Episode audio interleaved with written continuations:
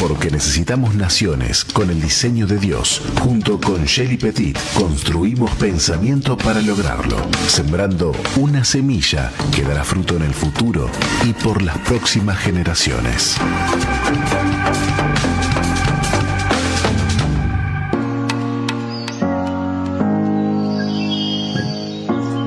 Muy bien amigos, seguimos adelante y rapidito. Ah, Pipo, está caldeada la porque cosa el la miércoles, ¿qué verdad, pasó? el miércoles viene Está con agitado. todo. Ve, arrancamos con cine, eh, entrevista de una musical uruguaya y queremos terminar pensando, porque queremos construir pensamientos, porque está con nosotros en estudios Shelly Petit.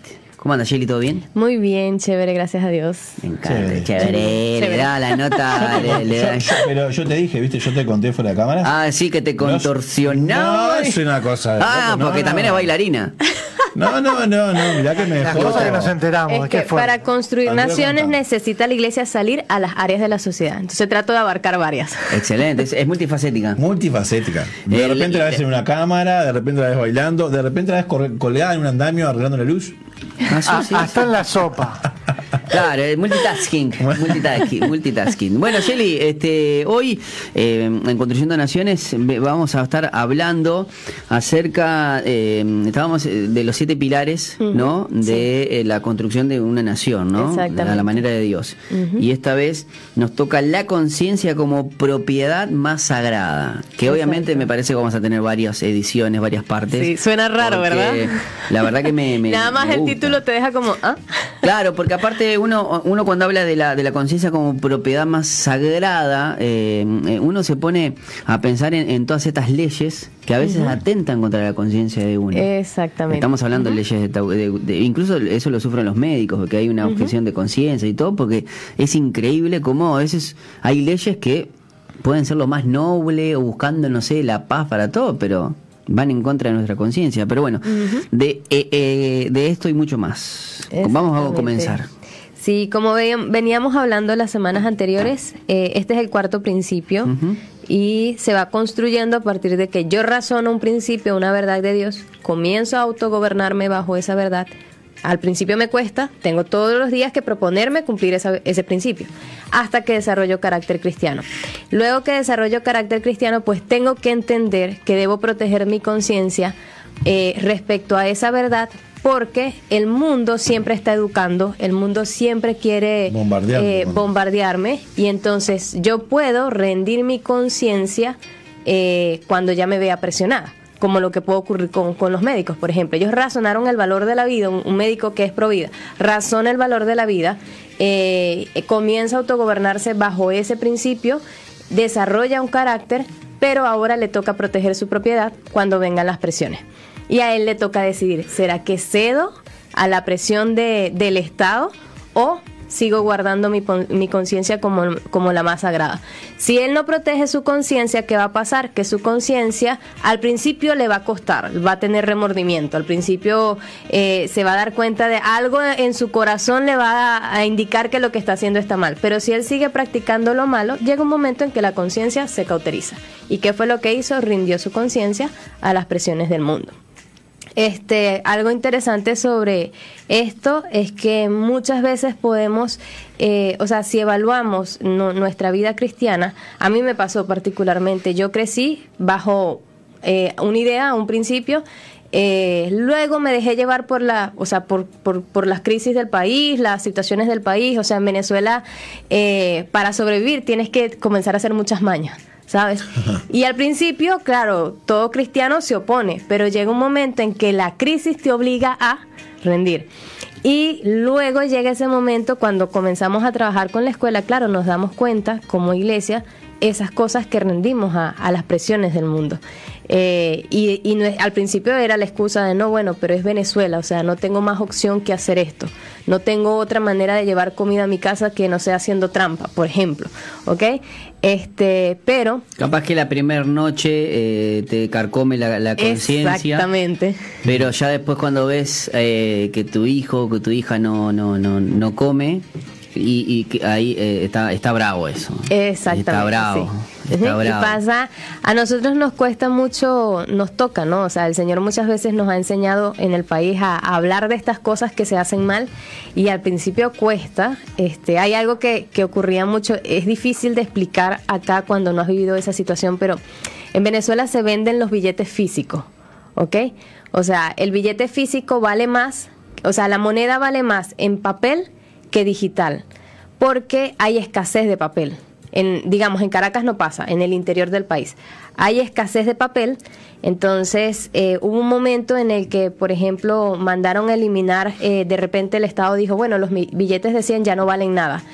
Y hay una zona, o sea, muy al interior del país, este, donde ni siquiera hay, hay un solo banco en toda e- esa, esa localidad. Y claro, fue un caos porque la gente no pudo ir a sacar el dinero en otra moneda más, más fácil de los bancos, se, fue un colapso, comenzó el saqueo en toda la ciudad y este, o sea, alrededor del billete nada más hay todo un caos, ¿no? Entonces, en una oportunidad nosotros teníamos que hacer un viaje misionero y una amiga nos dijo, no, bueno, yo puedo conseguir, necesitamos efectivo.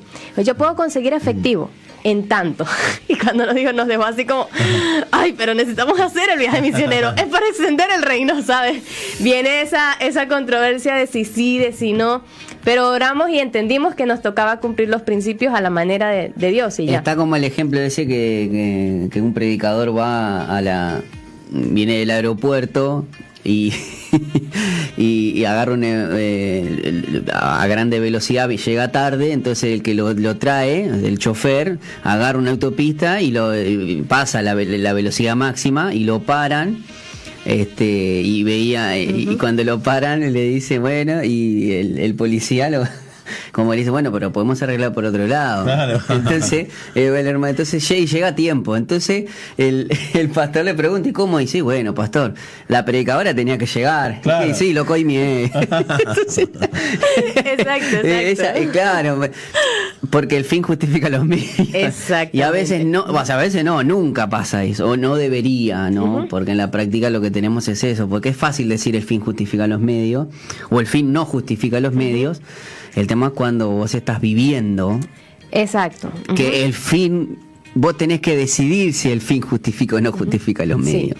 Este, yo creo cuando enseñamos este principio que la verdad se revela también a cada persona de manera individual.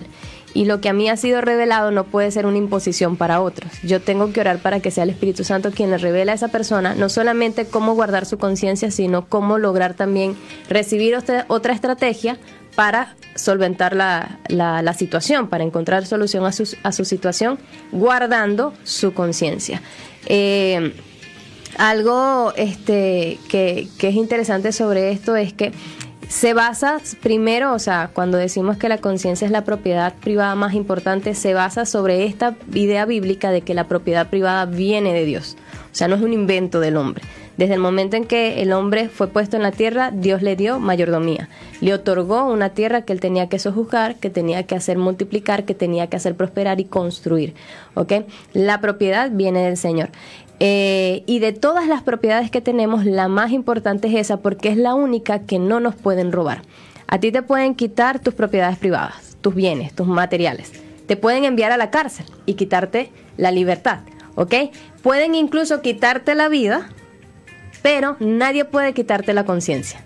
Nadie. La conciencia no se puede robar. La conciencia cada uno de nosotros decide si la entrega o no. Por eso es la más sagrada, porque es la que cada individuo tiene autonomía total, derecho total, absoluto para tenerla, poseerla y hacer con ella lo que desee.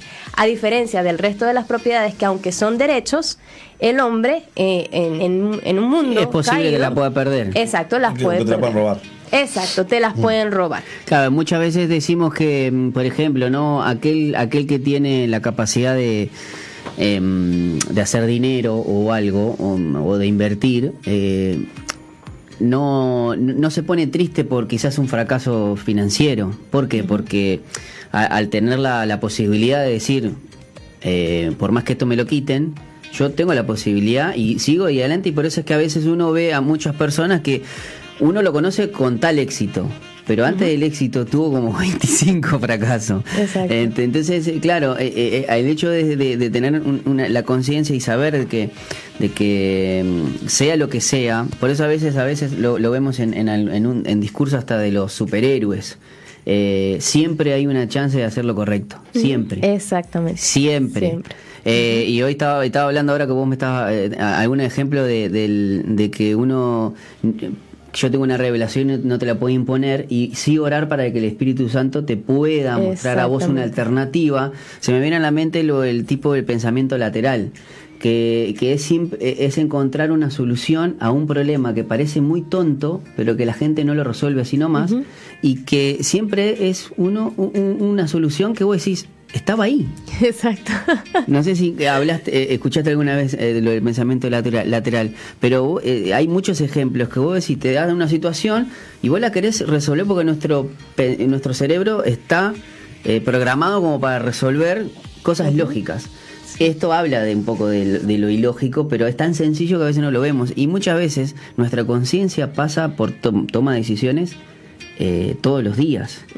A tal exacto. punto que justamente eh, esto que de los ejemplos que vos diste y, y que pasa a ser la, la más sagrada porque es la única que es tuya y que te da la responsabilidad también, ¿no? Porque a veces nosotros decimos que en la noche quien, si, si podés apoyar tu, tu cabeza sobre la almohada, este, es porque tu conciencia no te, no te habla. Exactamente. Y para construir una conciencia de la manera correcta, pues yo necesito tener, construir primero las verdades, o sea, pensamiento cristiano, tener una perspectiva bíblica de todas las cosas.